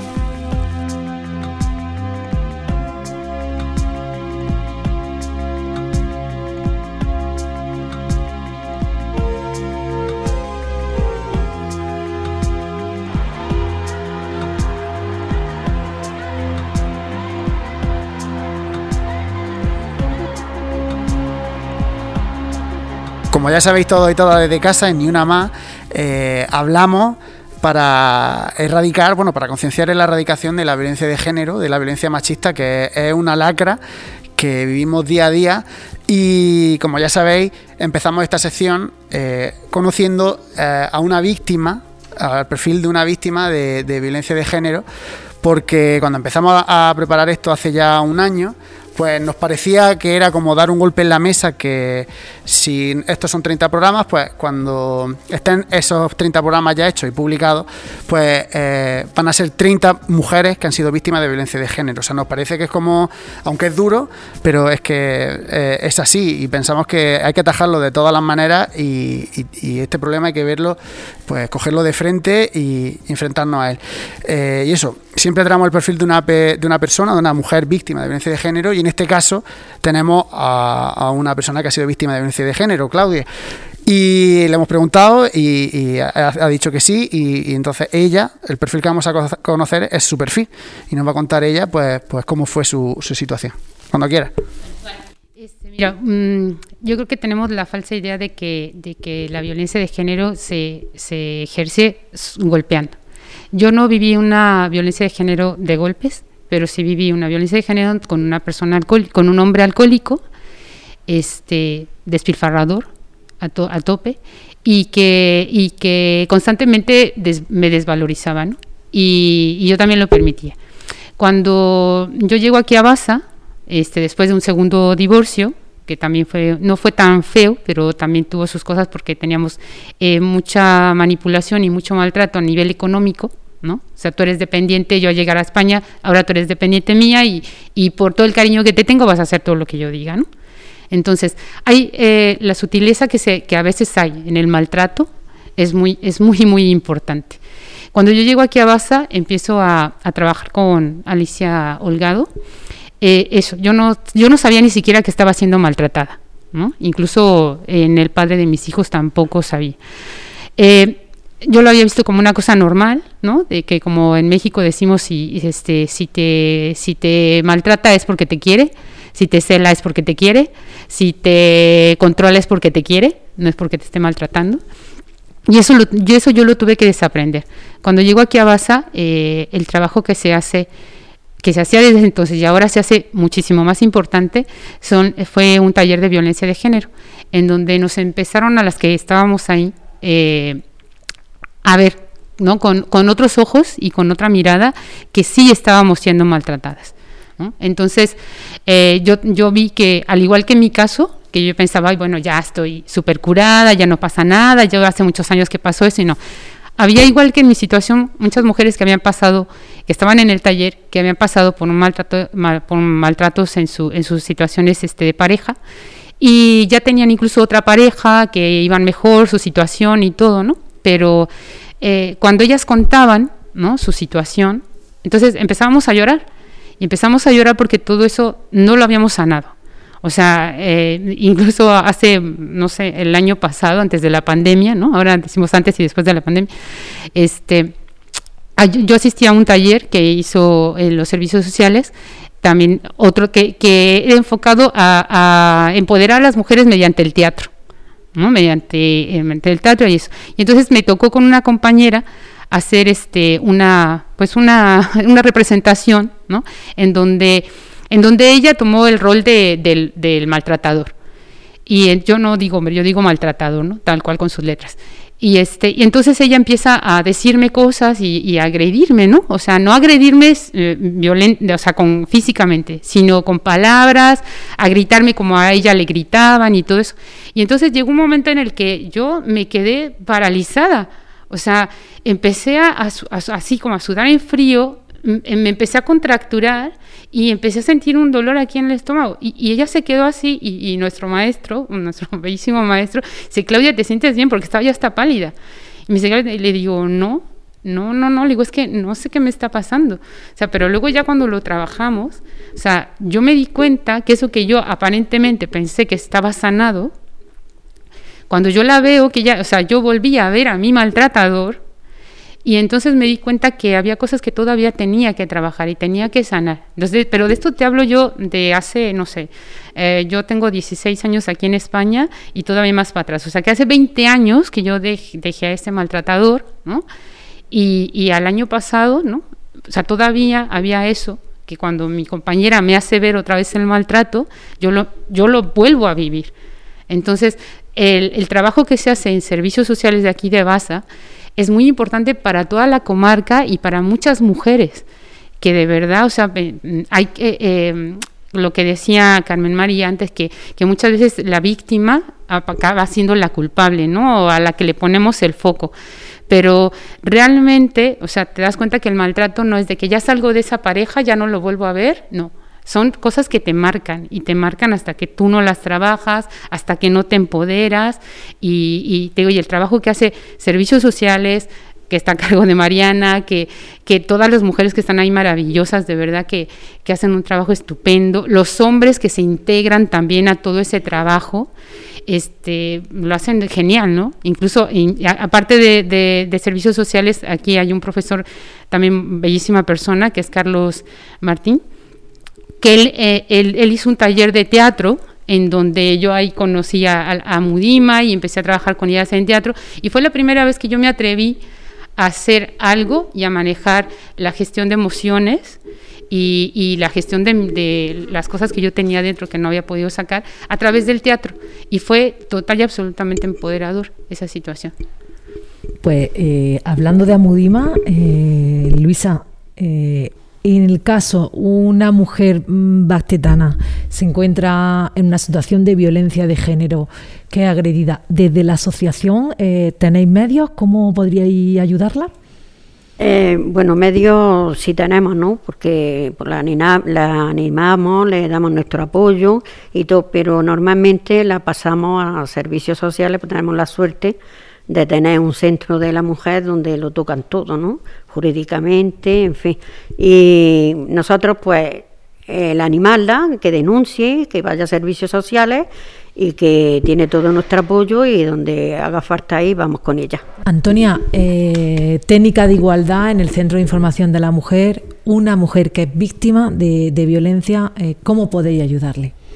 Bueno, eh, mm, fundamentalmente lo que hacemos es acompañarla, hacemos una gestión de acompañamiento aparte de, todas las gestiones que manda el protocolo. Yo quiero decir aquí, y os lo agradezco además, no solo por el testimonio que y gracias Claudia, el testimonio en vivo y en directo de muchas veces la violencia de género la interpretamos con el resultado de muerte, por desgracia. Y yo quiero que toda la audiencia que nos veis, tanto mujeres como hombres, de la Almanzora, de Granada y de todo el mundo, el resultado de muerte es el peor, ¿vale? Y aquí en España y en Andalucía, al día de hoy ya llevamos siete y es el peor. Esas ya no van a volver.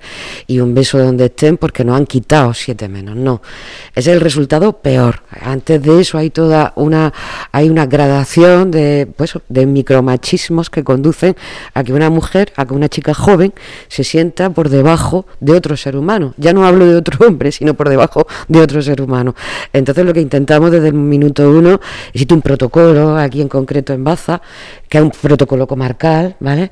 Eh, desde el año 99, que no estaba por escrito, ahora ya sí está protocolizado por escrito desde el año 2006, evidentemente con la subdelegación del gobierno y con la Junta de Andalucía, hay un protocolo de coordinación para que la mujer, lo primero, no tenga que pasar el calvario de la despachiti, es decir, de contar, igual que se está haciendo ahora con los menores, que las denuncias no tenga que hacerla ante la policía, al juzgado, sino que la misma denuncia que ponga en un sitio sirva para todos los demás organismos y no se la victimice de nuevo contando siete veces la misma historia porque es muy doloroso para ella.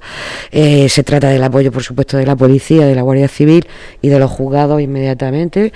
Eh, tenemos una unidad de protección eh, a través de la compañera Juani Maestra, que es la asesora jurídica del centro, en el que en, contacto continuo con, con, la policía local, la UPAP y la Policía Nacional y la Guardia Civil Comarcal, esa mujer está protegida a las 24 horas del día. Claudia siente porque sabe que efectivamente ese protocolo, afortunadamente aquí lo llevamos lo mejor que podemos, que no hacen falta siempre pues más efectivos, más recursos, sin ninguna duda, pero que aquí no necesariamente, además esto sí lo quiero dejar muy claro, hay que interponer la denuncia. Siempre es mejor poner denuncia, porque una mujer, tal y como está la legislación actual, está protegida con la denuncia y se puede poner la orden de alejamiento, lógicamente, que es la inmediata con la que se siente más segura y sobre todo no tener que salir de la casa y con hijos, porque es muy, extenso abordar todo lo que hacemos aquí en tan poco espacio que tenemos, pero sí que intentamos hacer una, una actuación integral lo más lo más completa que podemos con los recursos con los que contamos.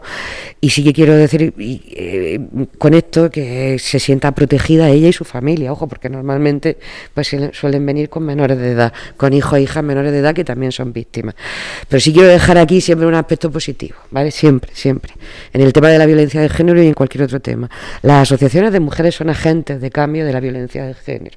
Ellas hacen muchísimo con las mujeres que están en proceso de recuperación de su autoestima personal para acercarla a una vida normal, es decir, hacer actividades de cualquier tipo, que puede ser desde hacer teatro hasta ir a un cine o ir a un viaje, o a lo mejor ya hacer un taller de, empoderamiento feminista porque ya consideran que mentalmente están empezando a recuperar su autoestima. No es fácil, no es fácil que una mujer, cada víctima de violencia de género es única y no tienen nada comparada con, la, con, la, con otra compañera, porque son situaciones totalmente diferentes y, y cada una merece su propia atención. Las asociaciones de mujeres en ese sentido hacen un trabajo fantástico, y en esto quiero decir no solo las de Baza que tenemos aquí afortunadamente, sino las de toda la comarca de Baza con las que yo me siento muy afortunada de trabajar, eh, desde Caniles a Cuya, eh, Cortes de Baza, no me quiero dejar ninguna, Cueva del Campo, eh, Freila, Pozo Halcón, Campo Cámara, es decir, toda la comarca de Baza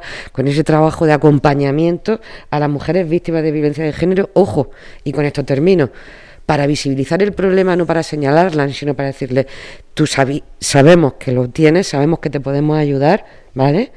No necesariamente tienes que interponer la denuncia, sino que te vamos a acompañar en tu proceso cuando tú lo consideres y que además estamos contigo. Y eso sí que ha transformado la realidad de las ciudades, de los pueblos de nuestro alrededor y de Baza. Es decir, que ya y con esto termino, es decir, que ya no hay un silencio cómplice, desde las instituciones públicas lo estamos haciendo, por supuesto, que no hay un silencio cómplice de la sociedad de mirar para otro lado cuando oye los gritos, las voces o los desprecios, los ninguneos, sino que las asociaciones de, las asociaciones de mujeres y todas las asociaciones de participación que hay en nuestra ciudad ya sí que detectan que cuando eso sucede les dicen a las mujeres, ojo, estoy contigo, cómo te puedo ayudar y de qué manera. Lo que no puedo hacer es mirar para otro lado. Eso poquito a poquito se va consiguiendo y es gracias a ella, al esfuerzo que están haciendo allá desde lo público. Y por último quiero terminar también diciendo una cosa muy importante y es que siempre hemos, hablado en todo este programa de feminismo y lo vaya a seguir haciendo, así que enhorabuena, ¿vale? Que sigáis, que haya muchos más programas. Pero que cuando hablamos de feminismo en todo momento estamos hablando también de que está una labor de todas y de todos, ¿vale? Y que hay más todos que estáis con nosotras. No dejéis que los poquitos que no se sienten todos, es decir, hombres y mujeres igualitarios y feministas, machaquen al resto de hombres por el corporativismo. Estáis muchísimos más hombres igual que nosotras, que queremos ser felices, que queremos ser igualitarios, que queremos vivir eh, con decencia, con dignidad y con derechos humanos, que los poquitos, poquitos, poquitos que no. No os dejéis apabullar por ellos, ¿vale? Eso, con eso algo muy rapidillo. Rapidillo, ¿vale? Sí, sí, muy, muy rapidillo. Mira, Son dos cosillas. Una, que servicios sociales también lo que hacen no nada más es la atención personalizada. Ha tenido el acierto de hacer grupos de iguales que cuando tú tienes un grupo de iguales que están en tu misma problemática, no te sientes sola, te sientes apoyada. Porque cuando tú estás en esa situación de maltrato, sientes que solamente te está pasando a ti. Y nos daríamos, de verdad, nos quedaríamos con los ojos cuadrados o súper asombrados de la cantidad de mujeres que se encuentran en una situación de maltrato y que no tienen, no tienen la posibilidad de hablar. Entonces, cuando tú vas a, en los talleres a los que yo he ido, ha habido chicas que nunca hablaron, pero escuchaban y el saber que estaban con otras mujeres que estaban en su misma problemática y su situación les ayuda a no sentirse solas. Eso por un lado. Por otro lado, el movimiento de asociaciones aquí en base es súper importante. No solamente, por ejemplo, nosotras que somos asociaciones de mujeres. Yo pertenezco, por ejemplo, pertenecía a la Asociación del Alzheimer, que está aquí a un ladito nuestro ahora mismo. Eh, pertenezco a la Asociación Siete Leguas y pertenecía a, Clara Campoamor y, este entonces aquí mira yo cuando me di cuenta de, del movimiento de asociación que hay aquí en Baza fue cuando se cambió la, la bandera y fuimos a recoger todos al, teatro al teatro al teatro de ahí del museo de aquí de Baza que también tenemos un museo maravilloso. Este mm, la, nueva bandera. Te juro que estaba a reventar el auditorio. O sea, yo dije, ¿dónde hay tanta asociación aquí en Baza? Pero sabes qué? que lo que lo más bonito es que, o sea, tú puedes buscar asociaciones y, y todas mm, trabajan muy bien, la de Cascamorras, te digo esta de Siete Leguas, que son, son personas, hombres y mujeres que salen a hacer senderismo y todo eso, y, y que puedes hablar con una, hablas con otra. Y entonces todo eso, todo ese movimiento en general, también eh, es una muy buena oportunidad de empoderar a las mujeres que hemos sufrido este, violencia de género. Entonces, es súper importante. Y lo más importante de todo es que es a nivel comarcal. O sea, eso es lo más fantástico que tiene Baza. Como mi suegra decía, ¿no? Este, es que va a ser cabeza de comarca. Y ahora lo entiendo, ¿no? Que es cabeza de Pues comarca. con estas palabras que se extienden a toda la comarca de Baza, esperamos que le sirvan a alguien, a alguna mujer que se encuentre en, en esa situación que ha descrito también Claudia, pues que, que sepan que aquí tienen a, a Antonia en, particular, pero bueno, al, al centro al centro de información de la mujer de Baza, pues para, para ayudar y tenemos el testimonio de Claudia para demostrar que, os van a ayudar y os van a asistir pues en, en todo, eh, en cualquier problema que tengáis en este aspecto. Y ya así eh, encarrilamos el final del programa con una nota positiva eh, con referentes desconocidas.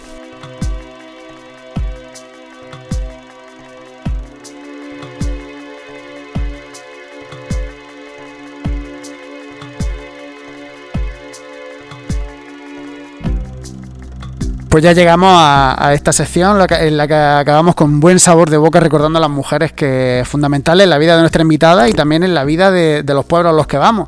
Porque como siempre digo, eh, son esas mujeres que desde el anonimato han sacado adelante a sus familias y en definitiva han sacado adelante a esos pueblos y han hecho que todos y todas estemos donde hoy, estamos. Pues a- gracias a trabajar mucho, a tragar mucho también, eh, en esos tiempos en los que el machismo era mucho más imperante. Y como ya sabéis, al igual que, en la sección anterior, en Ni Una Más, eh, cuando hicimos este proyecto queríamos que al final cuando alguien viese todos los capítulos pues viese 30 mujeres que eran víctimas de violencia de género para hacer real el problema pues también pensamos que era una manera interesante para, para traer a, la palestra a, esas referentes desconocidas pues empezar esta sección con una mujer que ha sido importante, ha sido una referente a nivel de, la historia, la historia mundial, de la historia de España, en este caso de la historia de Granada, para, porque parece ser que no, si es que no había mujeres que han hecho cosas importantes, no, sí. Eh, el ejemplo va a ser que vamos a tener 30 mujeres que han hecho cosas muy importantes para la historia de, la humanidad, y en este caso vamos a hablar de- de mm, de Teresa de Acosta, que era una granadina que nació en, en 1777, y lo he traído porque fue eh, una, una banquera muy importante. Ya eh, en el 1777 ya derribó barreras porque la imagen de, la finanza y de la economía hasta el día de hoy sigue siendo de hombres trajeados, ¿no? Bueno, tenemos ahora a la botín, pero que han tenido que pasar, ¿cuántos años han tenido que pasar para, para eso? Pues no, pues en Granada había ya una botín particular que, que, bueno, em, enviudó y entonces su marido le dejó un dinero y ella con ese, con ese dinero que le dejó, pues montó un banco que, de hecho de, ese banco luego su hijo heredaron y, consiguió fue una casta de banquero importante en Granada hasta el año mil hasta mi, 1946 o sea que fueron casi do- mm, 150 años 200 años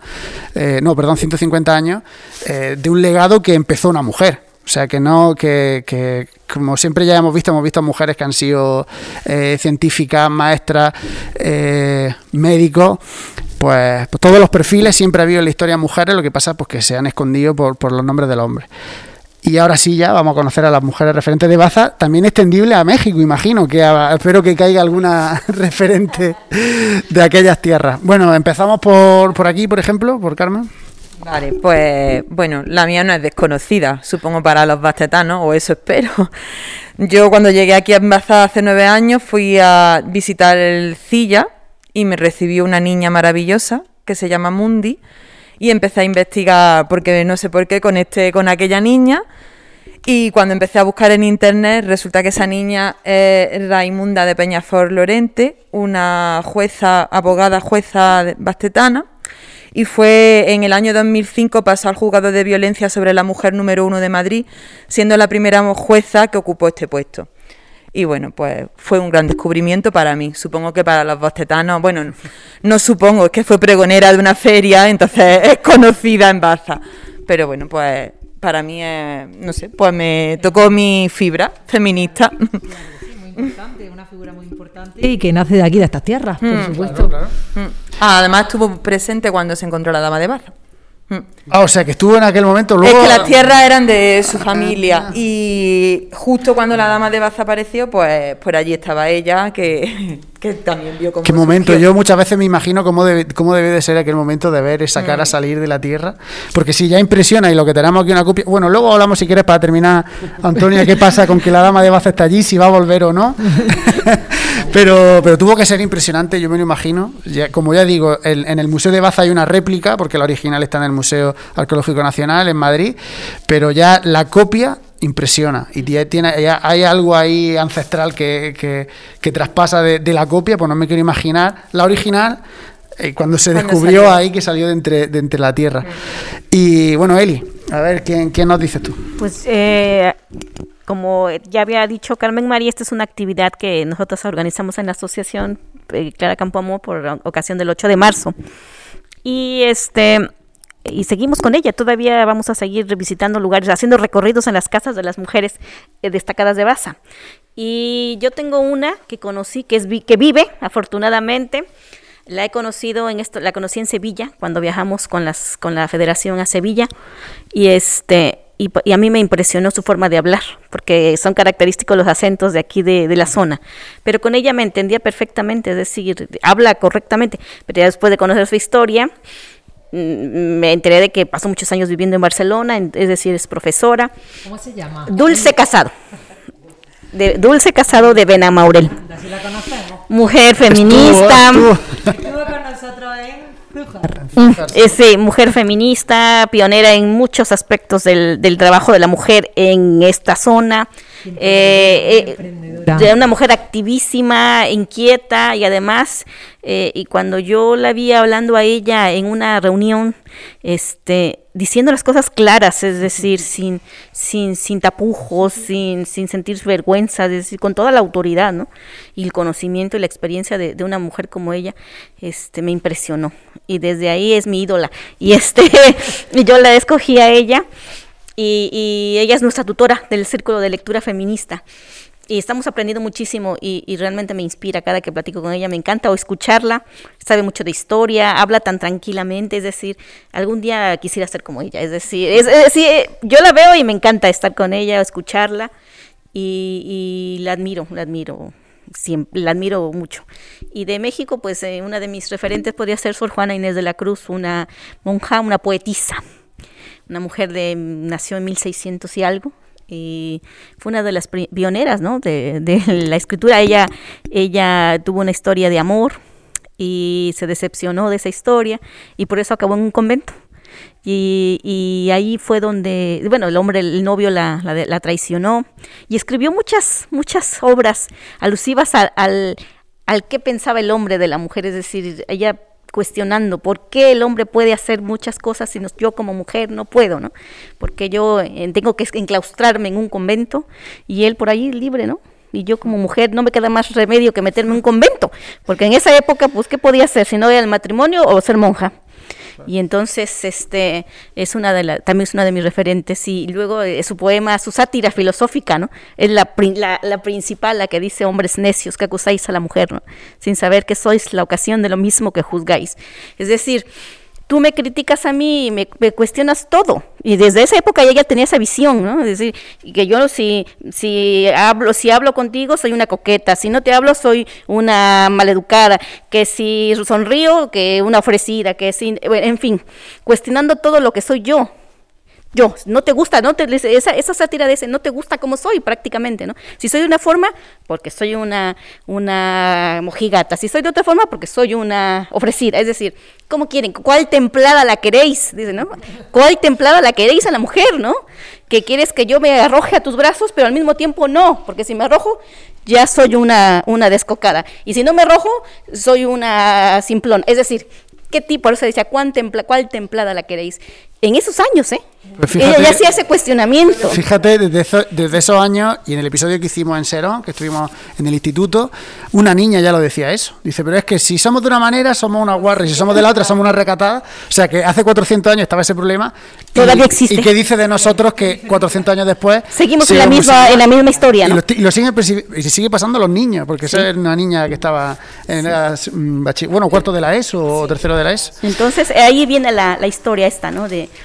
del machismo, del... Pues del no, no conocía a- a esa, esa mujer y, y bueno, y espero que Dulce, que, que lo ve, que seguramente lo, lo Dulce verá. lo va a estar viendo.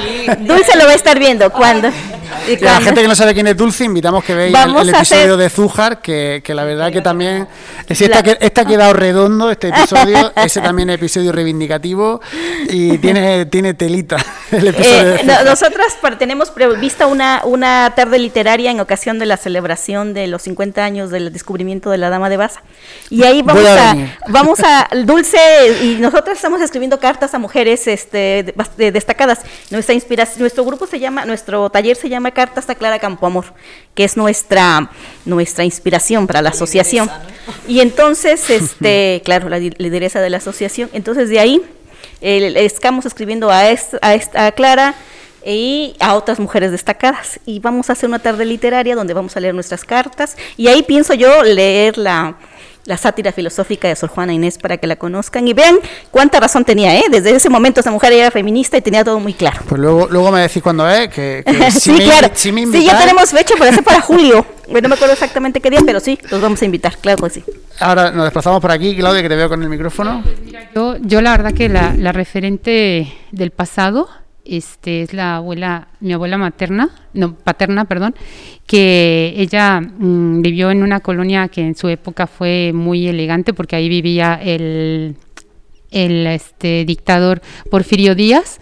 Y ella era muy y ella me contaba mi padre que era muy orgullosa de que ella le hacía la comida de los banquetes a, a Porfirio Díaz. Y era una mujer que, que, pues que bueno, que como el marido siempre estaba en la guerra, ¿no? Entonces pues ella sacaba adelante a sus cuatro hijos. Y, y la verdad que mm, eh, mi padre me cuenta que ella eh, se enorgullecía mucho de- del trabajo que hacía porque lo hacía muy bien y, con- y tenía don para hacer una comida muy rica. Y por otro lado, por ejemplo, mi, la madre de mi padre, pues también es un referente porque mi abuela murió a los 44 años, murió muy joven, pero fue una mujer que sobrevivió porque fue, fue violada, mi padre fue producto de una violación a los 12 años y de ahí todos los hijos que tuvo, pues como ella decía, cada uno de mis hijos tiene su padre, ¿no? Y la mujer sobrevivió entre penas y, y- y- llantos y lo que sea, porque aparte de eso mi abuela cada vez que ella salía embarazada la golpeaba. Entonces, para mí un referente de mujeres que han sobrevivido, que han sido supervivientes, pues eh, son ellas dos en ese pasado, ¿no? O sea, mm, para mí, eh, todas las mujeres que, que, que- hicieron historia, ¿no? Con Clara Campoamor, Victoria Kent, to- todas ellas, ¿no? Y este, son muy importantes, la verdad. Ahora que yo hice un trabajo para, para Mudima, este, eh, me di cuenta de que ha habido un montón de mujeres españolas que mm, ni las conocemos, ¿no? O sea, mujeres que han sido directoras de un diario, que han sido este, locutora, la primera locutora en, una, en, un, en un programa de, de radio. O sea, Las referentes de las que hablas propias, eh, probablemente esas sí que son eh, Sí. nuestras Sí. referentes más cercanas. Y las que marcan. Y las, Y que, las que marcan. Y las que yo te digo que, por ejemplo, aquí, o sea, eh, yo digo que en el pasado son ellas, ¿no? Y, y, en, mi, y en mi presente, en, en mi pasado inmediato y en mi presente, pues son todas estas mujeres que, que trabajan a cargo de una asociación, como es, por ejemplo, aquí a un ladito tenemos a la vecina que se llama Feli, que está a cargo de la Asociación de, del Alzheimer y otras demencias, que es una mujer incansable, que ha luchado por todos lados la mujer, y este, y, y otras más, ¿no? Las de Campo Cámara, la de Zújar. Emilia mm, para mí es un referente absoluto, total, porque la señora es estupenda, eh, como persona eh, ha- hace un teatro que si tú la ves eh, actuar flipamos a colores con la mujer y este también mi- esta mujer es un referente para mí porque también eh, es una este actriz nata ¿no? y este y la verdad que yo yo me enfoco en eso no y me enfoco en, en las mujeres que yo tengo en mi entorno que me sustentan como, como entorno social y que la verdad hacen un trabajo estupendo, ¿no? Al que a lo mejor, y, y en la ama de casa, y en la ama de casa de que de cada día que saca adelante su problemática a esas mujeres que están en, en situación de violencia de género y que, quieren sobrevivir, ¿no? Y que esperan su momento para salir de eso, ¿no? Eh, para mí todas esas mujeres son un referente. Pues aquí en Baza hay muchísimas mujeres ¿no? que, que- que merecen un reconocimiento, pero para la Asociación de Mujeres Amudima, para nosotros hay una que la tenemos aquí. Porque ella, no, es la verdad, nosotros éramos unas mujeres que porque no estábamos, sí, salíamos a lo mejor, pero como he dicho antes, eh, teníamos que pedirle permiso al marido, mm, dónde íbamos y todo. Y ella nos abrió un poquito los ojos y, nos animó y a través de eso, de cuando se fundó Amudima a como estamos ahora, ha pasado un mundo. No lo hemos conseguido todavía todo, pero mujeres que han aprendido que ellas tienen derecho a salir a, yo qué sé, a tomarse una cerveza, a irse a cenar con las amigas, cosa que no se hacía antes, y eso se lo debemos, gracias, de verdad, Antonia. No, sin, es verdad, sin ella... Y él y vosotras también, mi trabajo lujo. Antonia, Antonia se percibe que le gusta su trabajo. mucho, eso, Eso lo tenemos. Y la tenemos ahí para todo lo que nos hace falta. Además de socia, es que tenemos un apoyo de verdad con ella y es un referente para Mudima en la lucha de la igualdad, de, de todo lo que, que, hacemos en contra de la violencia, que lo hacemos todo en el 25 de noviembre. Hacemos una marcha, llevamos ya muchos años, una caminata reivindicando la no violencia, eh, talleres de igualdad, en fin, pero que gracias a ella que nos abrió los ojos y nos dijo, mira, si queremos la igualdad, somos las mujeres las que nos tenemos que implicar en todo esto y nos implicamos. Pues sí, eh, Antonia, ya terminamos. Aquí, ¿Qué mujer referente o de alguien que nos quiera hablar? O... Eh, Davinia, eh, como han dicho las compañeras, es muy, muy complicado, afortunadamente, muy, muy complicado, afortunadamente, tanto aquí en Baza como en la comarca, sacar un nombre concreto en femenino. Sí que es verdad que es muy bonito lo que estáis haciendo porque es vindicar los nombres de mujeres que nos han marcado. Pero cualquiera de estas mujeres que está sentada aquí conmigo hoy es referente. Y es referente en lo privado y en lo público. Porque cualquier mujer que tiene identidad como mujer y que quiere a través de eso transformar la sociedad que le rodea para que seamos, insisto, todos un poco más felices, hombres y mujeres, ya es un referente. O sea que yo estoy orgullosa de estar aquí sentada con estas mujeres, porque para mí lo son. Y además ellas lo saben, ellas saben que yo se lo demuestro por la valentía de las pequeñas cosas y de las grandes cosas. Históricamente, si voy a terminar con esto, porque se habla poco de ella, aunque tengamos ya cada vez más eh, la figura histórica reconocida, por supuesto, en Baza, que es de María de Luna, una señora que cuando la conquista viene con su marido, que era el importante, y era el familiar directo de los reyes, del rey católico, pero la que se queda aquí es ella. La que se queda en Baza ella. Y a ella le debemos la parte renacentista de nuestra ciudad. Y además vivió la friolera de casi 90 años. No quiero extenderme aquí mucho, pero esa señora sí que marcó una impronta en nuestra ciudad importante, ¿vale? Muy, muy importante. Y además con, con mando en plaza, en, una, en donde los hombres eran los que mandaban para el primer ayuntamiento de la época. Y no me quiero enrollar, pero sí quiero reivindicar esa figura histórica de que muchos edificios aquí tenemos el centro de personas de educación de adultos, de personas adultas, que se llama María de Luna porque ha empezado a reivindicarse el nombre de María de Luna como alguien referente histórico, además de la Dama de Baza, ¿vale? De nuestra, de nuestra Dama de Baza como alguien que sí hizo algo importante en nuestra ciudad como mujer. Lo que pasa es que ha trascendido en la figura de él, de Enrique Enríquez, que lo único que hizo fue tomó posesión de la ciudad y se fue a seguir guerreando. Pero la que se queda, pero la que se queda, la que se queda aquí es ella y además donde tiene los hijos aquí. Pero bueno, solo quería deciros esta pincelada histórica. Y luego sí que no puedo dejar de nombrar, y aquí la hemos conocido todas, a una mujer que, además de las que han dicho ellas, todas ellas, hay muchas más, es que hay muchas más y sería muy injusto no nombrarlas. De verdad, tenéis que venir a hacer otro programa específicamente con ella. Pero termino brevemente honrando en memoria a Carmen Galera Aquiles, que fue una mujer que una vez que termina eh, su jubilación y se jubila, eh, ella es de, Alma, de, de, Almontara.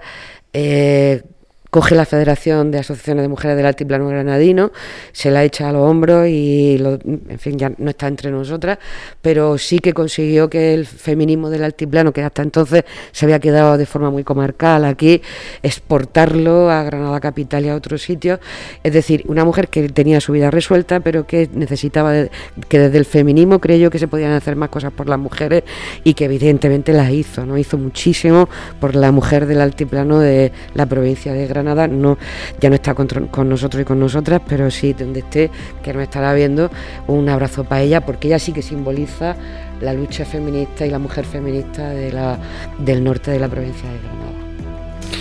Todas estas mujeres eh, nos despedimos. Un, placer. César, cuéntale dónde nos pueden ver y todas esas cositas. Muchísimas gracias por vuestro tiempo. Me ha encantado. Eh, yo creo que salgo mejor persona después de esta. Espero que la gente en casa también le haya movido y haya sentido cosas y sobre todo que se le haya activado el pensamiento y, y que se le haya movido ideas que pensaba que estaban ahí quietas, inamovibles, que de repente, pues con nuestra tertulia, eh, pues le haya movido algo y le ayude a ser mejor persona, porque al final el feminismo es que lo único que quiere es que todos seamos mejores, que, que sea una sociedad mejor. Y espero que este programa sirva, pues sirva a, vosotros desde casa y a vosotras como a mí me ha servido. Y bueno, como decía Davinia, y, y decimos siempre, eh, somos una serie de 30 programas. Si sois bastetanos o bastetanas que habéis visto este programa por primera vez, pues hay otros 29 o 30 más, bueno, 29 más, que podéis ver eh, si ponéis en, Facebook y en YouTube Mandil Ferona Puchero. Si os suscribís, le dais me gusta a la página, pues ahí tendréis todos los episodios que hemos hecho y los que están por venir. Y también en formato podcast, en Ivo y en Spotify, Mandil Ferona Puchero. Y como decimos siempre, permaneced muy atentos a las redes porque a lo mejor muy pronto estamos por vuestro pueblo. Un saludo.